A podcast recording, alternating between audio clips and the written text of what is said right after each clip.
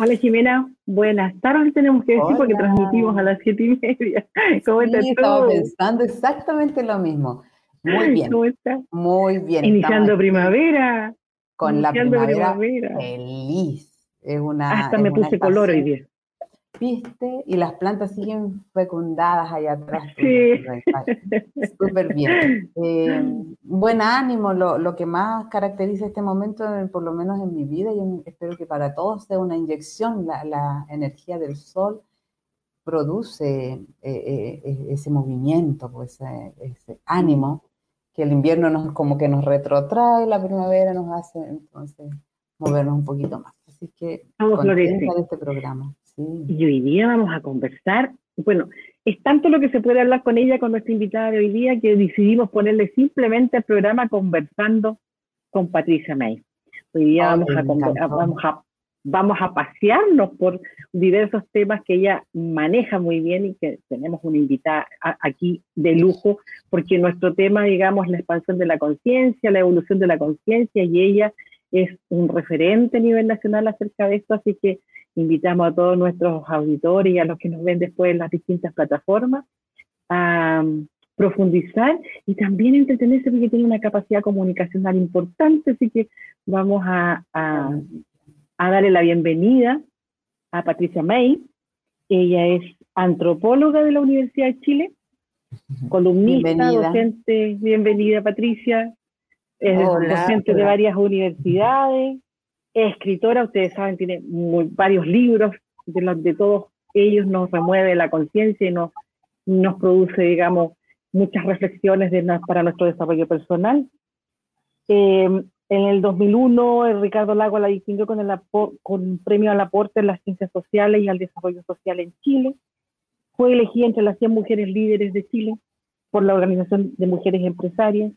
En el 2007 recibió el premio a la coherencia otorgado por la Fundación Laura Rodríguez. Está llena de premios esta mujer. ese Pero ella se define simplemente como una caminante y practicante espiritual consciente donde la sabiduría del alma es esencial para el conocimiento.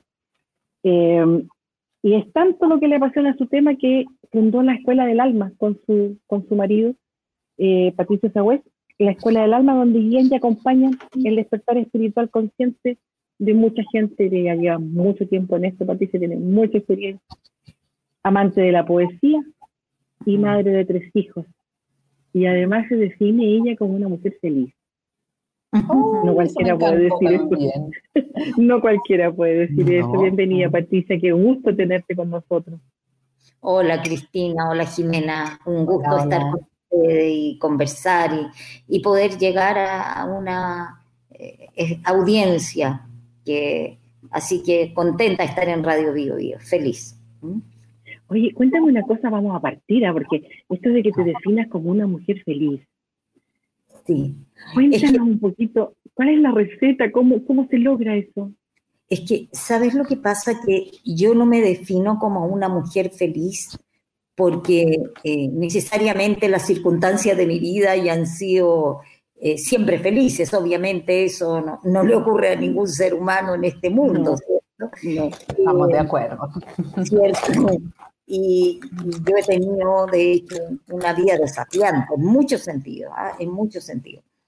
Eh, por, por mi físico, por la cantidad de operaciones, por el tema, qué sé yo, salir adelante en la vida no ha sido fácil para mí, ni me es fácil funcionar en la vida diaria, físicamente hablando, y bueno, por muchas cosas pero el tema es que yo consigo la felicidad como un estado interior.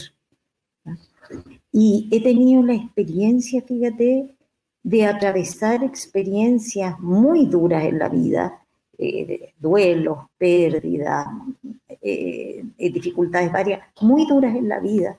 Y sin embargo, y esto es lo que yo creo que da la, la práctica interior, ¿ah? que ni siquiera le digo espiritual, le digo la práctica espiritual o interior, el contacto con un centro sereno, es que además del dolor, además de lo difícil, además de la dificultad, en el fondo hay algo pleno, en el fondo de mi mente, de mi corazón, de mi vida, es como una fuente de paz donde siempre puedo ir, Y plenitud, hasta en los momentos más difíciles. Y eso yo lo descubrí, creo que siempre, desde de, los 13, 14 años, que creo que empecé a despertar, eh, se me produjo este contacto, pero fundamentalmente con la práctica de meditación, yo, yo fui profundizando, he ido a través del, soy una practicante hace mucho, muchos años, y he ido profundizando en eso. Y, y, ya tengo la suficiente estabilidad interior como para poder ir ahí, no sé, por ejemplo, en postoperatorio, quiero ponerlo bien concreto. ¿ah? Bien concreto, sí. El tema del dolor físico, por ejemplo, de estar en, un, en una sala de recuperación con un dolor muy grande y, tener el recurso para traerme serenidad, aliviar mi dolor, ayudarme en eso. Y lo mismo, serenidad para ayudarme en, en, la conturbación emocional y en estos tiempos que están tan desafiantes para mm. todos nosotros, ¿no? Así que yo, Cristina, lo diría que yo digo que soy feliz porque tengo un, como todos, ¿ah? eso es lo que me he conectado con eso, con un centro y un pozo interior de plenitud maravillosa y, soy feliz no con nada especial, sino que con, con, estar, con vivir en este momento. Te escucho hablar, Patricia, y me acuerdo de una charla que viste en la Universidad del Biobío hace esos años, donde yo eh, esta vez me acuerdo que estábamos ahí en el auditorio de ingeniería, auditorio lleno, y tú dijiste algo así o consultaste, ¿quiénes han tenido una experiencia? Entonces todo parte así de, la experiencia de sí. ese espacio interior. ¿Hay recetas para lograrlo? Aquellas personas que espontáneamente, porque por lo que tú cuentas, ah, eh, tú tuviste esa conexión desde pequeñita, algo lo debe haber gatillado y la tuviste y la y la atesoraste y te acompañó para siempre. Tal vez nosotros o, muchos de nosotros hemos tenido ese atisbo y después la vida nos zarandea y lo vamos perdiendo. Eh, ¿Hay receta? Eh, yo, a mí no me gusta hablar de recetas, ¿ah? eh, pero sí creo que hay algo muy importante y es que es darle tiempo a la interioridad darle tiempo a los espacios quietos, equilibrar la vida en un ritmo armónico entre el ser y el hacer. Y yo creo que eso es lo que fundamentalmente está impidiendo en este momento que las personas conecten, o muchas personas, conecten con su naturaleza intrínseca, con su ser interior. Si eso es de todos, todo ser humano es hijo, hija, hije de un ser interno que se manifiesta en el mundo. Por lo tanto, es imposible que no esté. Pero tenemos, eh, creo yo, un estilo de vida tan violento, tan violento. Y esto de rey a paje, de rico a pobre, de derecha a izquierda, tan mm. violento con el ser, que no hay tiempo ni espacio para esto.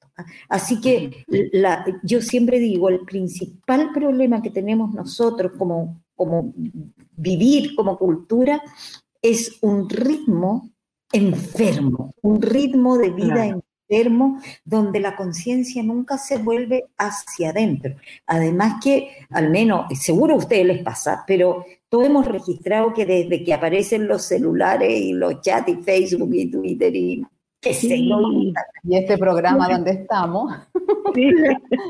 Toda la información con tanta, tanta, tanta input. Es como si estuviéramos agobiados del mundo externo y no lo, no, lo, no lo supiéramos equilibrar. Ahora, yo quiero decir que yo no soy anti-tecnología, todo lo contrario. A mí me encanta la tecnología, siempre me encantó. ¿ah?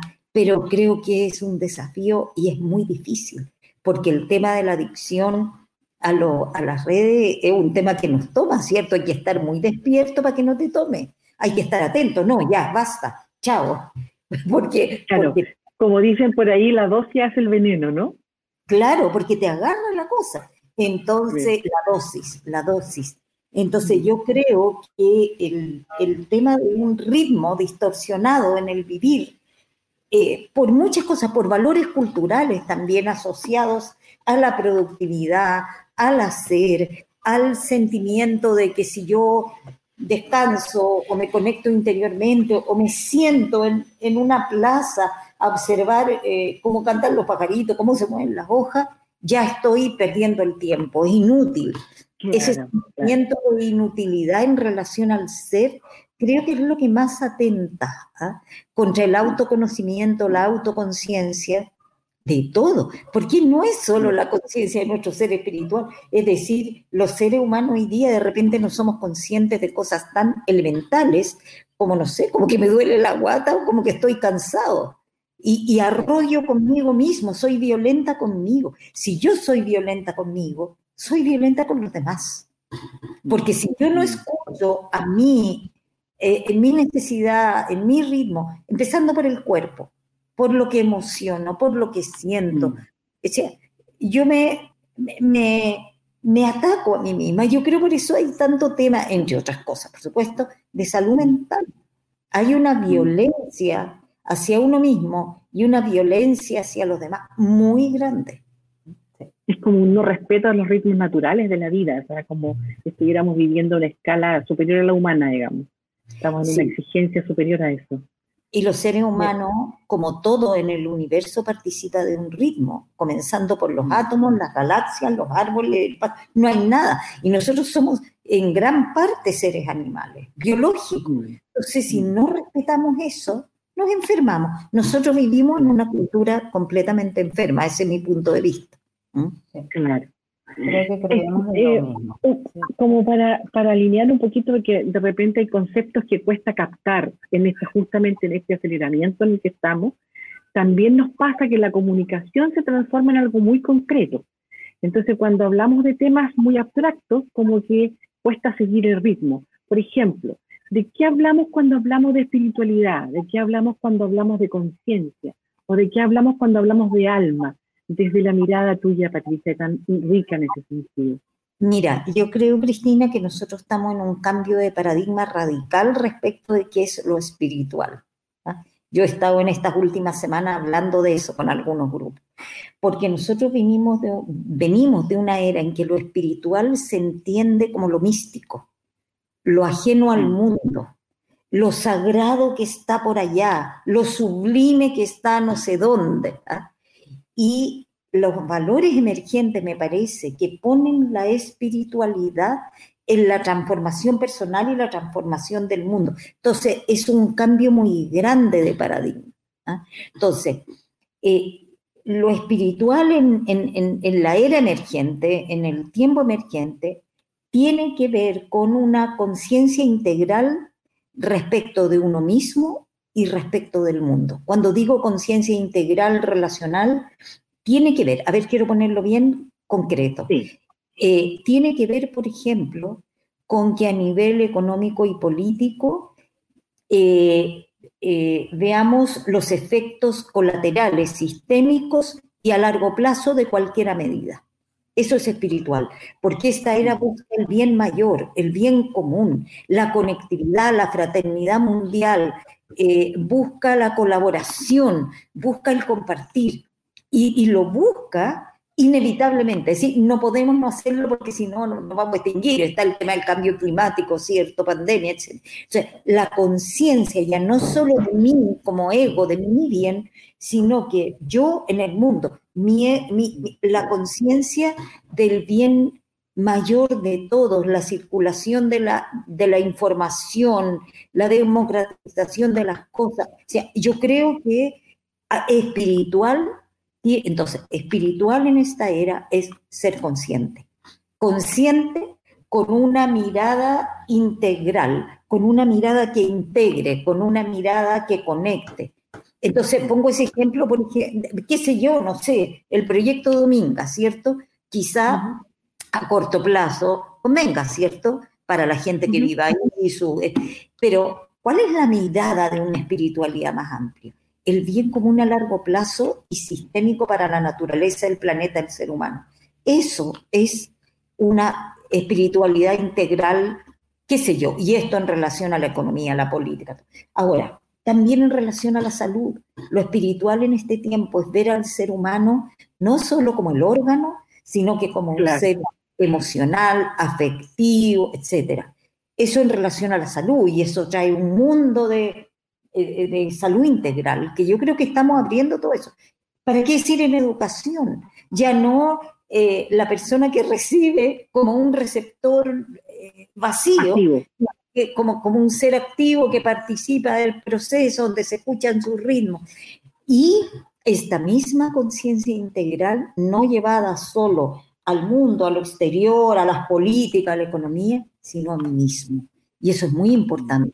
La espiritualidad en este tiempo exige algunos valores nuevos, que no son ser la persona mística, ajena, que reniega del cuerpo, de la carne, del dinero, que se aparta del mundo. No, la espiritualidad de hoy requiere integridad, integralidad, coherencia, integración de mi cuerpo, de mi emoción, de mi mente, bajo la égida del alma. Entonces, del alma o de mi centro sereno, por ponerlo, de mi conciencia mm. pura, no sé qué palabra Entonces, es muy distinto eh, el llamado espiritual de este tiempo, ¿ah? y, los valores son distintos. ¿ah? Yo creo que el valor del, del, a ver, ¿cómo decirlo?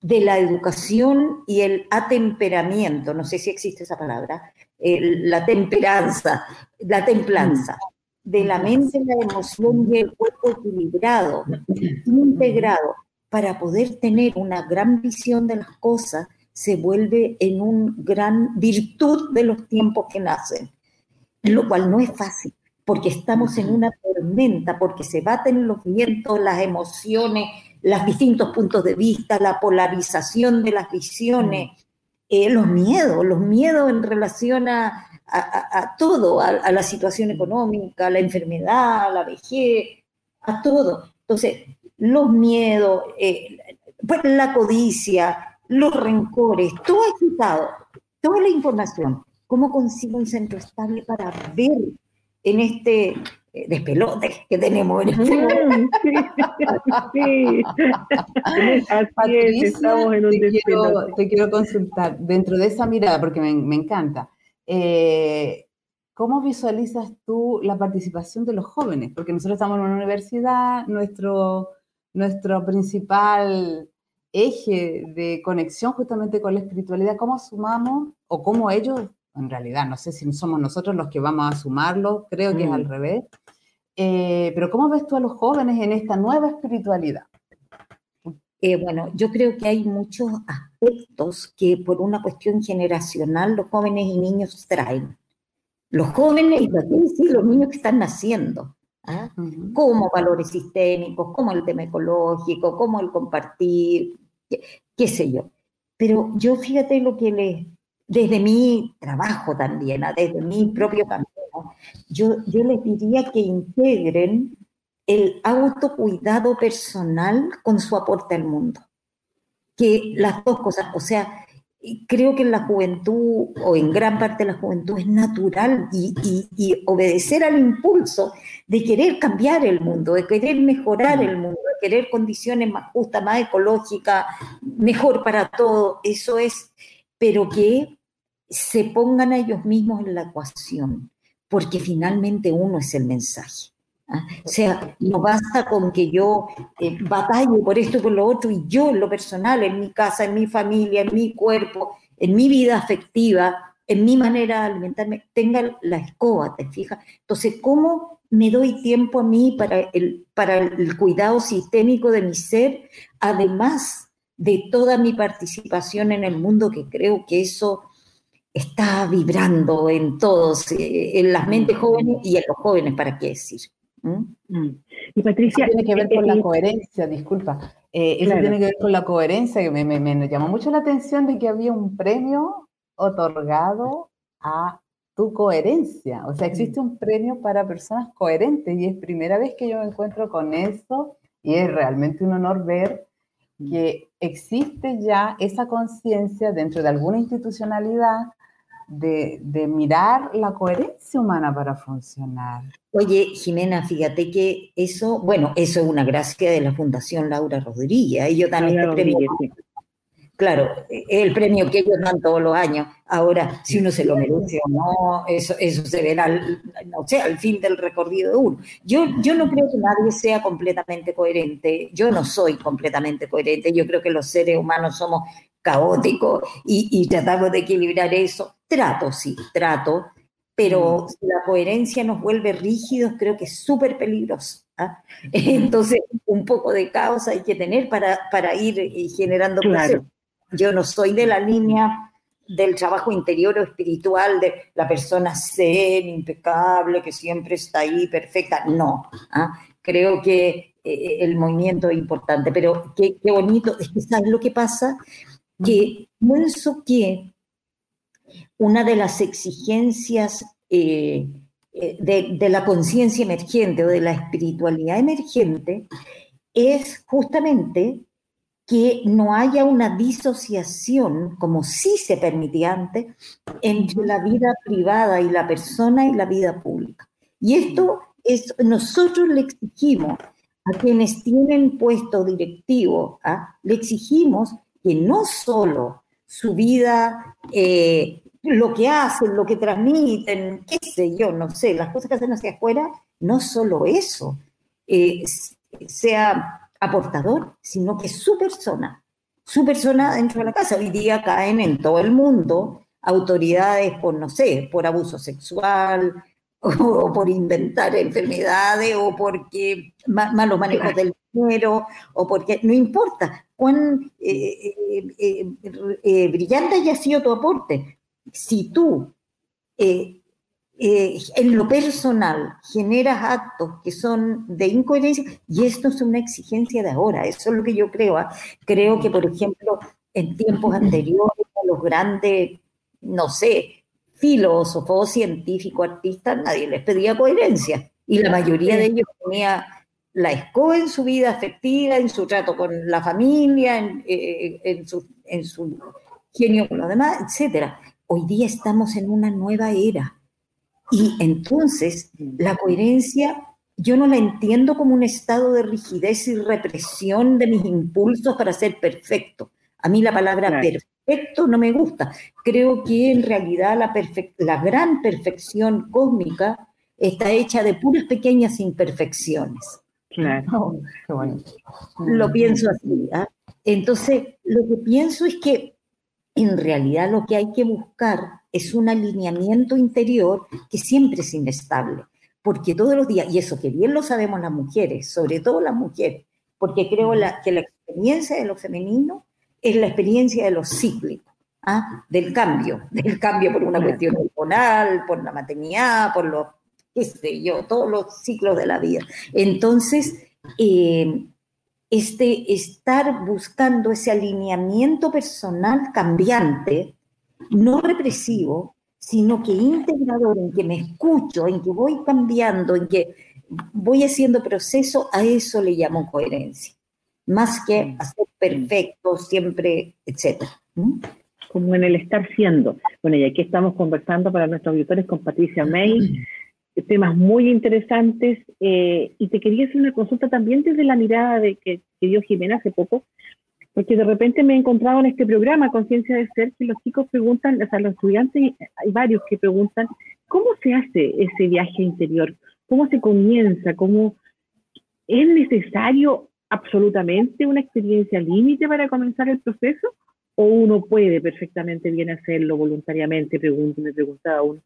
¿Cómo se hace ese tránsito? ¿De qué manera se comienza? Como quien dice, tomando el título de un libro tuyo, ¿cómo se transita desde el ego al alma? De muchas maneras, obviamente, ¿cierto? Pero ya creo que tener la pregunta es lo primero. ¿ah? El querer hacerlo, porque el querer es, el primer eh, impulso. Yo quiero ir hacia algo más. Yo creo que ese es el impulso interior del ser que te llama a algo más de lo que está haciendo en este momento, ¿no? Que siempre está ahí vivo.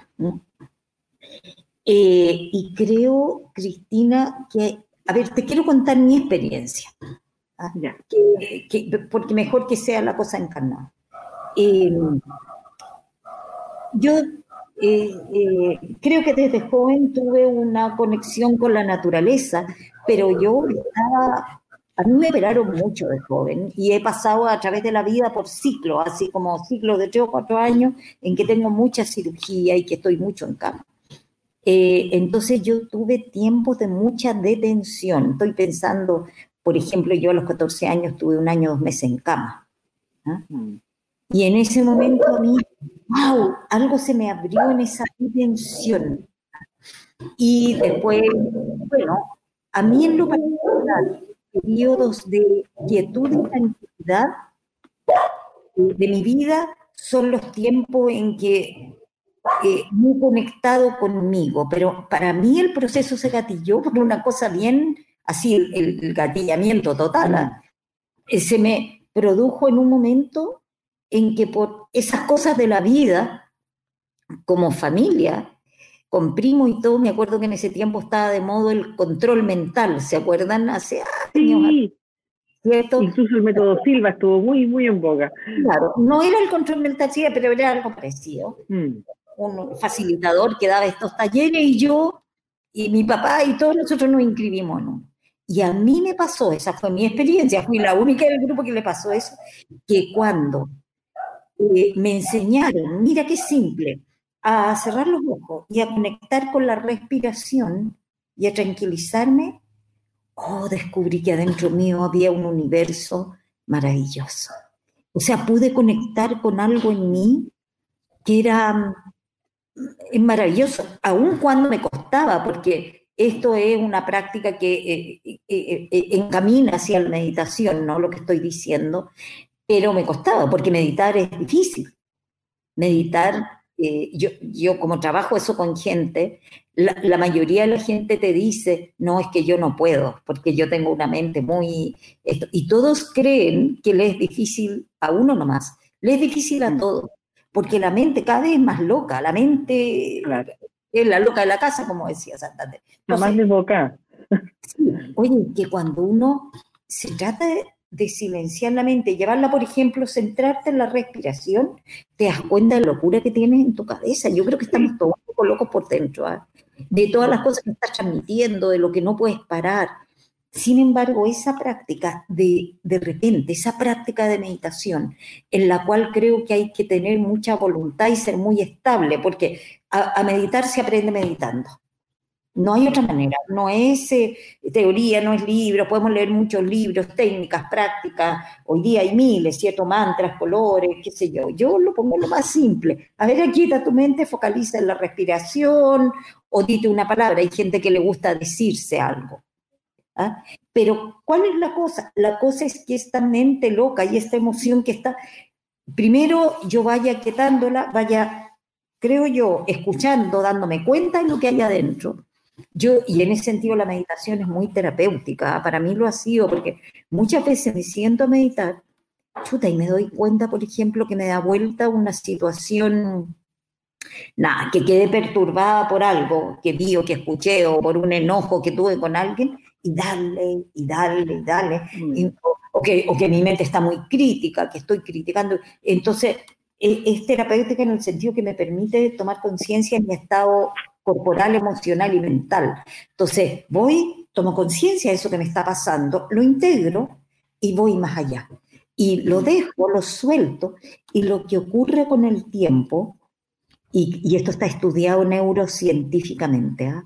neurocientíficamente está estudiado que una persona que practica esto 20 minutos al día por, no me acuerdo cuántos días, pero ponte tú por 25 días seguidos, a los 25 días hay redes neuronales que se empiezan a activar y le empieza a ser menos difícil. Mm. Siempre es un desafío meditar. ¿ah? Nunca sabemos cómo vamos a estar ¿ah? eh, interiormente. Entonces eh, empieza a ser más fácil y se abre, diría yo, fíjate que me acuerdo que Deepak Chopra hace muchos años atrás, también vino a Chile, yo estuve en una, decía, entre pensamiento y pensamiento hay un espacio. Y en ese espacio de paz y de silencio se cuela tu ser. Entonces, aprovechar ese espacio que a veces es de tres segundos, pero tres segundos de ser es como 15 días de, de, actividad. O sea, te puede pacificar enormemente solo eso. Así que yo una de las prácticas que daría así como primero es la meditación o, la premeditación, ¿ah? que yo siempre recomiendo una práctica, la cual le hemos llamado nosotros la pausa sagrada. Y mira, es muy simple. Yo diría que prepara la meditación y es que cuando un momento, cuando un tiempo en el día se termina, como cuando se termina esta conversación, porque, porque eh, qué sé yo, cuando termino de contestar los mails, cuando, qué sé yo, cuando termino una, una cosa de trabajo, en vez de continuar inmediatamente con lo siguiente, que es lo que hacemos, ¿ah? esto, llegamos a la casa, venimos del trabajo y nos ponemos a hacer esto, lo otro, lo otro, lo otro, y, nos acostamos agotados, colapsados, ¿eh? y en la mañana el celular y la cuestión. Bueno, antes de empezar a hacer lo siguiente, lo que yo recomiendo es parar tres minutos. Tres minutos en que miro por la ventana, me conecto con la respiración, un rato en que aquieto mi mente, en que no estoy ni planeando lo que viene, porque la mente es una, planeadora de lista de deberes, lista de deberes mentalmente, es terrible. Mm. Y, y, somos tan adictos a la lista de deberes que, que lo que nos pasa es que cuando terminamos todo el checklist inventamos otro. Y es, como, es como que no podemos dejar de hacerlo porque ya es una adicción. Entonces, parar. No estoy ni en lo que viene después, no estoy pensando cómo lo voy a hacer, ni me quedo con lo que... Me quedo un rato quieto. Y ese rato quieto, esa pausa sagrada que yo recomiendo mucho, que se haga tres o cuatro veces al día, va preparando la mente para el lapsus de silencio, que por una cuestión cultural muy loca, muy loca de patrón cultural asociado a hacer, hacer, hacer, producir, producir, producir. Y de eso depende nuestra autoestima y nuestra sensación de ser amados, y eso es lo más, porque en el fondo la claro. más profunda del ser humano es ser contenido eh, integrado. Y como yo me siento más integrada, amada, en la medida que soy más eficiente, más productiva, más exitosa, más esto, todo apoya que yo no pare nunca. ¿Ah? Y es un mm. tremendo engaño, porque en realidad la productividad va a ocurrir en forma natural y descansada si yo descanso. Entonces, esa pausa sagrada yo la doy como un, me carga decir la palabra receta, pero como una práctica, como una práctica súper útil. ¿ah? Ahora, todas las prácticas que tengan que ver con darse tiempo, por ejemplo, para la relajación profunda, hay tantas hoy día en, los celulares, uno se puede, para aprender todos los días, tenderse 10 minutos entre medio del día en, en un lugar y poder ir recorriendo el cuerpo, todas esas cosas me van devolviendo a mí, me van serenando. Y eso a mí me parece vital en estos tiempos. Recordaba el concepto que, yo ya no recuerdo en qué libro, pero el concepto de epifanía. Eh, mm. que, es como eso, ¿verdad? Y hablan un poquito de la epifanía, a mí me gusta mucho ese concepto que desarrolla en uno de tus mm. libros.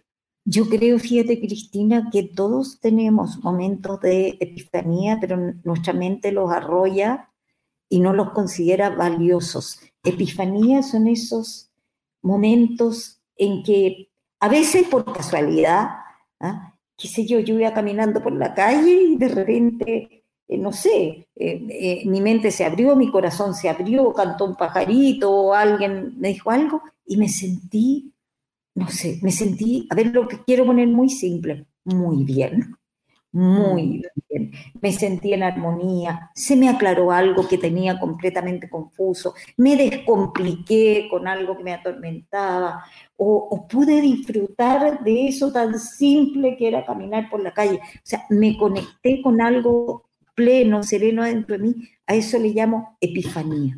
Y creo que eso, esos momentos que duran tres segundos a veces, eh, deberíamos en nuestra historia de vida atesorarlo como lo más precioso que tenemos. Es más precioso que cualquier cosa, más precioso que las experiencias arquetípicas, qué sé yo, cuando pasó esto, cuando pasó lo otro. No, no hay nada más precioso que cuando yo logré conectar con mi ser y tuve una, e, e, ese instante. ¿Por qué? Porque la epifanía, creo, son como como mensaje de los ángeles, no sé, como algo que se cuela en nuestro inconsciente y nos habla de nuestra esencia, que la tenemos tan olvidada. Y si realmente siguiéramos ese camino, si buscáramos ese camino como el hilo de Ariana, ¿ah? como para salir del laberinto, ir buscando, buscando, siguiendo para salir del laberinto, eh, darle tiempo al, al, contacto interior para ir hacia esa epifanía, esas claridades, para vivir ahí, no solamente para que sea algo que ocurre de vez en cuando, en realidad digamos que el camino espiritual consciente es ese, entre comillas, tramo, trayecto, camino, proceso que hacemos entre que esto se dé en forma automática de vez en cuando sin saber por qué, a estabilizarlo como el campamento base en que yo vivo. ¿ah? Y eso requiere una práctica más o menos, hay prácticas que son milenarias, ¿ah? eh, eh, autoconocimiento, o sea, requiere dedicación, ¿ah? No solo de tiempo, sino que de atención interior. Mm. Entonces, Cristina, yo creo que lo que ocurre en nuestra cultura es que valoramos, no sé, los logros, los títulos, los, los hitos, esto, qué sé yo, no sé, pero no valoramos esos momentos íntimos. Entonces, se nos olvidan. Si tú no los valoras, si tú no los pescas, si no le das, se te olvida y se te va. Hasta el ocio lo castigamos. mencionaste, Patricia, tres segundos. Igual yo estaba así pensando, eso es física de profesión. Tres segundos igual es mucho rato. Tres segundos puede ser mucho rato. Eh, pero me, surge el tema del, de lo cuántico. Cómo finalmente incluso la materia también se puede, eh, en, la materia podemos experimentar esto que se, ya, se usa tanto que es el salto cuántico. Pero en esos pedacitos, no sé si tú lo has visualizado, si nos puedes contar desde tu experiencia, eh, cuáles son los tipos de transformaciones que en esos pequeños, que yo no sé si es que se sale del tiempo o si uno se conecta con su alma, pero que transforma profundamente la vida de una persona. Sí, sí, yo creo que hay, hay en nuestra vida saltos cuánticos, pero ¿sabes qué, Jimena? Que tenemos que registrarlos y guardarlos y, y, que nos sirvan como señalética en el camino, que nos sirvan mm. como faro, porque ¿qué ocurre con, si eso es lo grave, qué ocurre? Que de repente tenemos un salto cuántico, pero nuestro paradigma mental es tan eh, fuerte que lo abortamos. Abortamos a, a, lo que a esa transformación y la abortamos porque no, porque tengo que hacer esto, lo otro, y yo tenía este compromiso y bla, bla, bla, bla, bla, y porque para que me vaya bien yo tengo que hacer no sé, no sé cuántos doctorados, irme y seguir en mi carrera y digámoslo así, o ser la mamá o el papá perfecto, o tener la vida ideal, y vamos corriendo, corriendo, y abortamos ese salto. Yo creo que eso, ese salto que podemos tener hay que cuidarlo. Eso es lo que yo digo, hay que custodiarlo, porque he visto mil veces cómo se pierde ese, ese momento así epifánico, ese salto cuántico, eh, eso, es, me brota decirte eso y me brota decirte otro tiempo, otra cosa en relación a esto, y es que yo en, un momento eh, elaboré el concepto de bolsón de tiempo. Y yo en realidad he descubierto las cosas en la vida diaria, porque gran parte de mi intento es traer la, la, la filosofía, las cosas más complejas, la vivencia y el camino humano hacia hacia, no sé, la trascendencia de su estado alterado a lo cotidiano. Para mí es importantísimo, eh, en ese sentido, a la vida, a lo común y lo corriente. Yo el tema de bolsón de tiempo lo descubrí un tiempo que mi, mi, hijo era más chico, qué sé yo, y, trabajaba y andaba con hartas cosas que hacer y tenía que ir al supermercado, ¿ya? Entonces, eh, Claro, la ida al supermercado puede ser una cosa súper neurótica y desplacentera y una lata y para muchas personas es así, que lata, tengo que ir.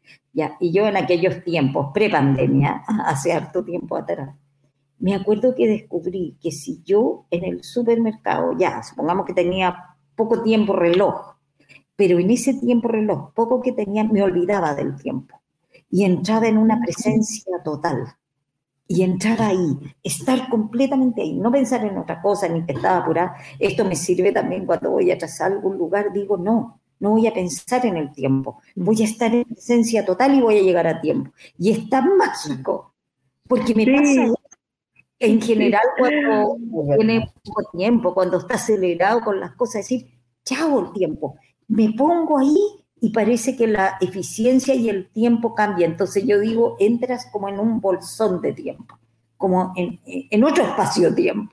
¿ah? Mm, mm. Eh, y, parece que cuando entramos en eso, además no nos cansamos, porque yo creo mm. que gran parte de nuestro cansancio diario tiene que ver con estrés, con hipercontrol, con, eh, con, este, con esta cosa apretada para hacer las cosas. Cuando suelto, digo, ya, tengo 15 minutos, en estos 15 minutos voy a estar y voy a hacer y se me va a desaparecer el tiempo, todo funciona mejor. Oh, qué genial. A mí me, me reía porque tengo una, experiencia parecida en, en, los supermercados. Cuando estaba mi hijo mayor acá, íbamos normalmente iba al supermercado conmigo y de tanto en tanto me daba un abrazo y me decía que nunca falte el tiempo para un abrazo y eso cambiaba, pero totalmente la experiencia de supermercado. y resulta que es tan potente que ahora yo entro al supermercado y de tanto en tanto me acuerdo del abrazo, que nunca falta el tiempo para un abrazo.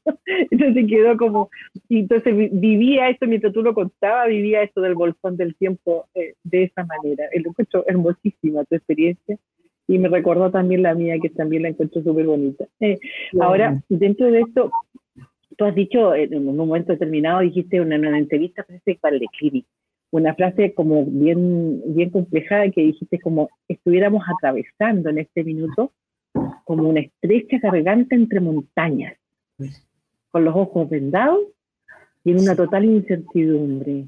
Sí. Háblanos un poquito de eso. Esto, es la... Porque para ti estamos en una evolución de la conciencia en este minuto de la pandemia. Sí. Sí, yo creo, fíjate que la pandemia, eh, maldita bendita, ¿ah? maldita ¿cierto? Eh, nos ha puesto y confrontado con los temas más difíciles de la vida. Y creo que eh, la, pobreza, la vejez, la enfermedad, la muerte, la muerte, que en nuestra cultura se va de tanto, ¿no? y creo que nos sacó de una, eh, yo siempre me lo imagino así, como si hubiéramos vivido en un valle que tuviéramos totalmente contaminado, destruido, ecológicamente destruido, socialmente inequitativo, destruido, interiormente mal, digamos, y de repente la vida, eh, por los procesos, por los procesos sociales de los países, por el tema, los procesos interiores, por la pandemia, nos expulsó de ahí. Y mi impresión es que estamos atravesando algo en que tenemos que ir em, eh, como eh, practicando el vivir eh, en una creatividad constante, poniendo en duda todo nuestro estilo de vida anterior. Ahora se nos sumó la conciencia, que siempre ha estado, pero la conciencia más dura, el cambio climático. ¿Ah? Estamos en los países o, con sequía o estamos con inundaciones. entonces, y la migración son temas emergentes de los nuevos tiempos. Entonces, estamos en un desacomodo porque creo que tendremos que transitar a otro tipo de vida. O sea, ya, ya no trabajamos a distancia, partí esta entrevista hace tres años atrás no hubiera sido así, ¿cierto? Trabajamos a distancia, mucha gente ha cambiado su lugar de residencia, mucha gente ya no concibe esto, estar en, en un lugar, mira, montones de cosas, ¿ah? nuestras formas de consumo. Creo que las generaciones que vienen van a tener que aprender a vivir en mayor, probablemente, austeridad y, y compartir, y compartir, porque no van a poder acceder a todo como era el sueño anterior, ¿no? Entonces, yo creo que estamos atravesando un tiempo muy incierto, donde la gran, creo que las grandes virtudes interiores, personales, en los tiempos que vienen, tienen que ver con, primero, tener el tesoro de algo a lo que asirse cuando todo cambia y todo se cae. Ah, y eso algo solo está dentro de mí. Es como yo voy a todas partes, pero mi hogar interno está acá. ¿ah? nacen y mueren las cosas, las relaciones, los afectos, los lugares donde viven, la situación económica, pero algo adentro de mí permanece. O sea, creo, creo que no hay ningún tesoro más grande que ese en este momento tan incierto, tan caótico, en que se caen y tan confuso, porque está todo el tema de las teorías conspirativas, las fake news, la manipulación del, de la big data, es decir, la adicción a Internet, eh, tanta cosa nueva que no sabemos manejar. Entonces, todo lo que tenga que ver con la capacidad de eh, eh, centrarse, de encontrar un centro estable en medio de la tormenta, de ser, creo yo que es un gran valor la eh, ecuanimidad, la, la, mirada conjunta y a largo plazo, la paz de la conciencia, más que de la mente racional, la paz de la conciencia y el corazón para ver, para saber a dónde caminar, porque como tú dices, Jimena, nuestro último, único faro es nuestro ser interno, nuestra conciencia interna, porque cuando todo se cae, estamos con los ojos vendados, no tenemos idea como mucho hacia dónde ir. ¿ah? Tenemos algunas intuiciones, ¿ah? que son las que estamos conversando ahora. ¿ah? Entonces, tener la capacidad de discernir, por ejemplo, en este momento, entre, como decía la Violeta Parra, entre lo, verdadero y lo falso. Es súper difícil. Y eso tiene que estar en la nueva educación absolutamente. O sea, nunca, nunca, nunca había un ser humano que tenga tanta información, que sepa tanto y al mismo tiempo que cueste tanto en esa cantidad enorme de información distinguir a ver hacia dónde voy o vamos con todo esto. Entonces, yo me imagino que estamos en un tiempo inestable, incierto, donde el desapego, chuta, que es importante, como nos, donde lo que yo llamo la confianza radical es fundamental. En ese tipo de tiempo estamos. Todas las características que, que dijiste que son las que nos van a sustentar en el futuro o en el presente y futuro, eh, son características femeninas. Entonces también hay un balance, ¿cierto? Un, nuevo balance de esas dos energías. Lo femenino siendo necesario de actualizar en nuestra sociedad, independiente del género, ¿cierto? ¿Cómo lo ves tú? ¿Cómo lo has visto tú desde tu posición de mujer? Como dentro de ti misma, por ejemplo, porque partiendo por casa, ¿cierto? ¿Cómo se, cómo se equilibran lo masculino y lo femenino en cada ser humano en estos momentos turbulentos? Podemos empezar por eso.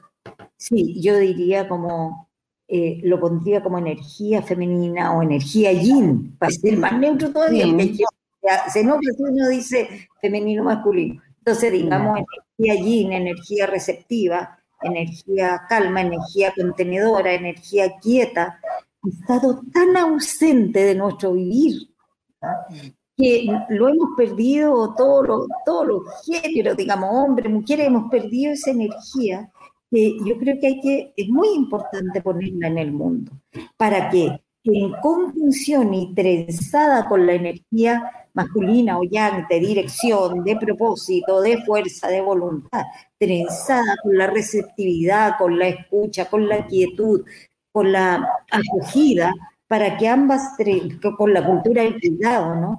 Para que ambas trenzadas nos lleven a, otro tipo de sociedad.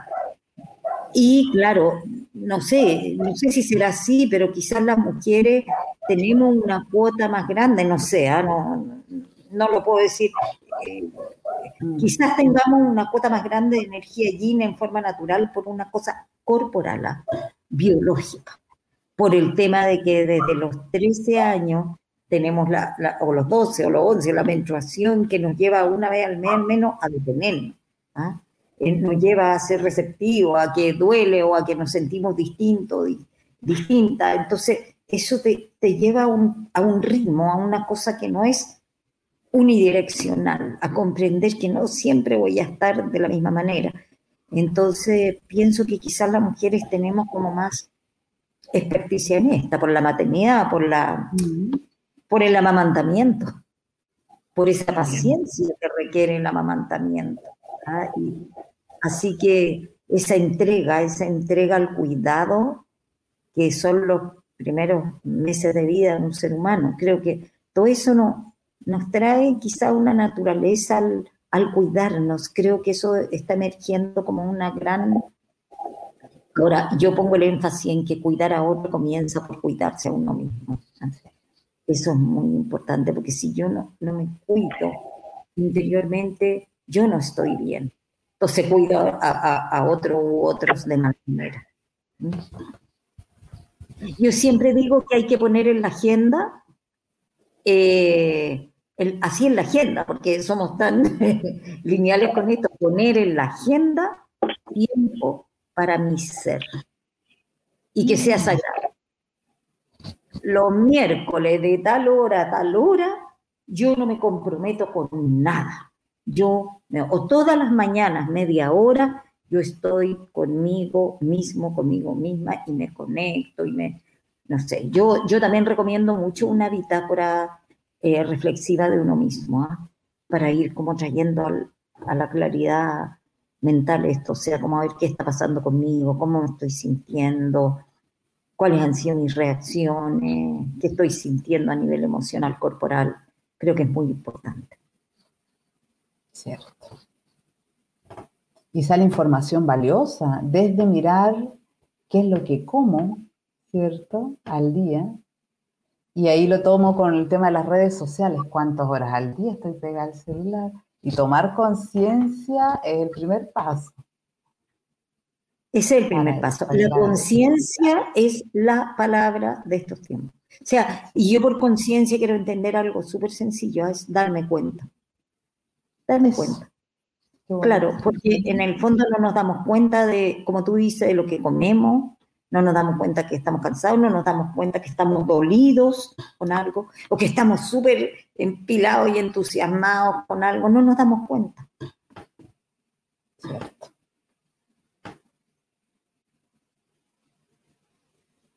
nos quedamos en silencio, qué bonito.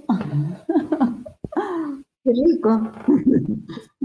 justo hablando de eso, de las pausas sagradas, también tiene que ver con incorporar incluso lo que escuchamos. Respirarlo, incorporarlo. O sea, yo creo que escuchar, es el arte, es un arte nada de fácil y es aquello que nos puede eh, llevar a, una, a un vivir mejor con en la, interrelación, en la interconexión. No es fácil escuchar, porque estamos tan llenos de nosotros mismos, tan llenos de nuestros argumentos, tan llenos de nuestros planes, tan llenos de lo que tenemos que hacer, que porque escuchar de verdad como arte es estar vacío. No tener la respuesta, sino que estar vacío de mí, de mis obsesiones, de mi punto de vista, de mi opinión es súper complejo. Es como crear un espacio interior para que entre la otra o el otro con todo y es un arte. A mí me gusta mucho escuchar. Cuando estoy en comunicación, me, gusta mucho eso. Más que hablar en una comunicación natural, por supuesto, no aquí, pero en una... Aquí no funcionaría.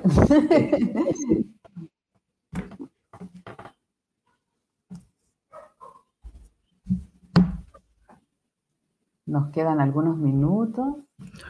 ¿Hay alguna última? ¿Alguna última? Cristina, yo te escuché. Sí.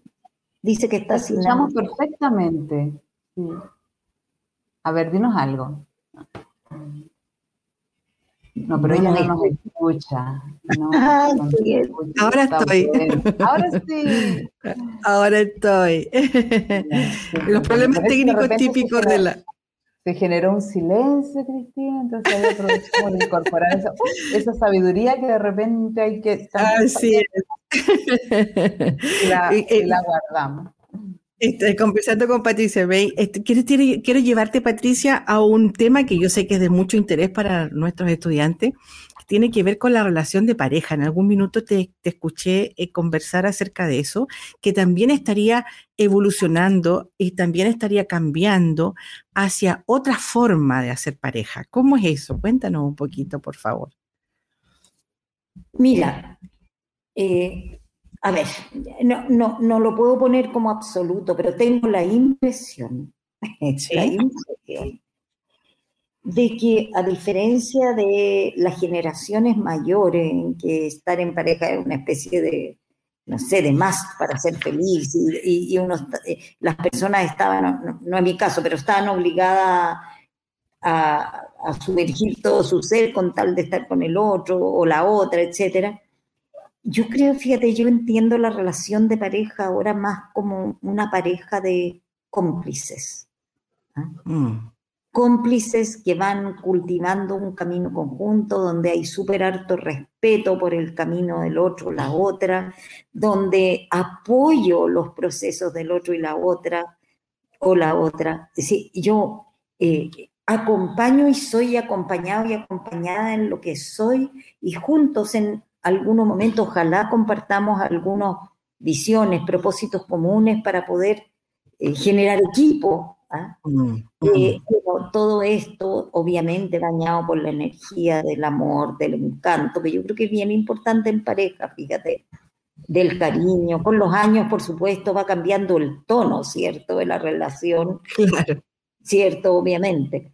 Eh, pero, pero eso, como sentir a la otra o al otro como, como un compañero, compañera, no que te boicotean, que te abusan, porque creo que muchas veces las relaciones de pareja se transforman en manipulación, abuso mutuo, eh, tratar de usar a la otra o al otro para conseguir cosas. Por lo tanto, esa, creo que estamos transitando hacia eso y eso trae crisis, porque cuando mm. estamos transitando de una forma a la otra, trae crisis, trae insatisfacción, trae yo no quiero esto para mi vida, quiero estar en una relación que ojalá, ¿sabes qué? Yo creo que cuando la relación misma, y esta también es una idea, ¿no? Puede ser. Sí, por supuesto. Pero eh, cuando la relación misma te ocupa demasiado espacio en la vida, es como que toda tu, eh, tu energía va a estar ocupada en la relación misma. No sé si mm. se entiende lo que quiero decir. Sí cuando la relación se ve tormentosa, angustiosa, difícil, manipuladora, estoy todo el rato tratando de equilibrar. Ojalá que la relación misma, con el tiempo, porque hay que irse acoplando, puliendo y qué sé yo, vaya fluyendo hacia algo en que no siempre, no me ocupa toda mi energía. Entonces yo puedo generar cosas interesantes para mí o para los dos en el mundo. Eh, ya no de estar ocupados todo el rato. No sé si quizás en la etapa más joven la relación de pareja ocupa más em, tiempo, energía, me refiero a resolver nuestros problemas, esto que tú me dijiste, que yo te dije, que me gusta, que no me gusta, que... pero en algún momento eso tiene que empezar a caminar de manera más fluida para que podamos hacer otras cosas. Porque si yo estoy todo el día en la incertidumbre, en la cosa, en la angustia, en la ansiedad, por la relación. En el cielo, la posesión. Claro, mi vida se va a transformar en eso, que lata. Que lata claro, claro que sí. hacer. Nos queda un par de minutos de programa y en este espacio, me, no sé, yo creo que Jimena me acompaña en que nos gustaría que nos dieras un mensaje en el, para el cierre Tal vez pensando... tal vez pensando...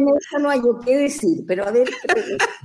no, es que tal vez pensando, te voy a orientar, tal vez pensando en esta sabiduría para tiempos confusos, como en tu último libro del Ando Lento, eh, que sé que son eh, el, el, único que me falta por leer son pildoritas como para, para reflexionar, pero desde esa mirada, desde esa mirada que la, pandemia en este minuto nos dio la gran oportunidad para andar lento, nos dio la gran oportunidad mundial para parar, eh, nos dio la gran oportunidad para eh, introspección desde, ese, desde esa mirada. ¿Qué, qué, le, ¿A qué le gustaría a Patricia May que ocurriera en este nuevo mundo?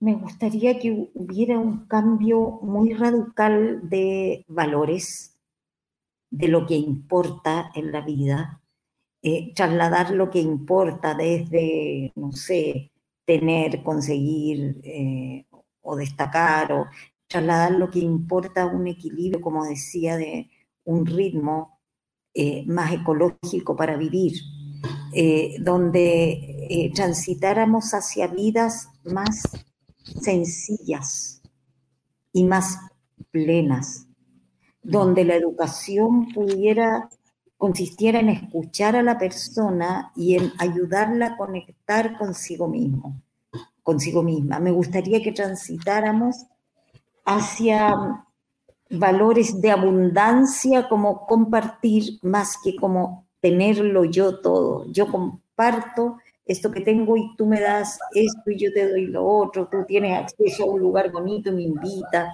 y yo te llevo algo rico y aprendemos juntos, etcétera. ¿ah? Como entender eh, la sencillez, el compartir, la abundancia, la naturaleza, la tecnología como algo equilibrado que nos haga más libre y no más esclavos. Mm. Y, la espiritualidad como una parte muy importante de nuestra vida. Eh, hacia eso creo que tenemos que ir a menos consumo, menos consumo. Eh, vidas más sencillas, vidas más sencillas y más plenas. Eso es lo que me puedo imaginar. Y ojalá eh, países más, menos centralizados, donde podamos en todas partes, ¿cierto? Creo que Latinoamérica y en Chile es un país muy centralizado. Entonces, donde podamos expandirnos en el territorio, donde haya riqueza local, comunidad, la comunidad yo creo que es súper importante, la ayuda. Y eso, eso parece que es algo que está ocurriendo, por lo menos en el pasaje donde yo vivo está ocurriendo. Fíjate, hay, hay colaboración entre nosotros, hay, qué sé yo, ayuda con distintas cosas. me, me da la impresión que está ocurriendo en distintas comunidades, esto, transitar hacia eso. Qué bonito. Yo, le agregaría que lo merecemos. Mm. Nos merecemos.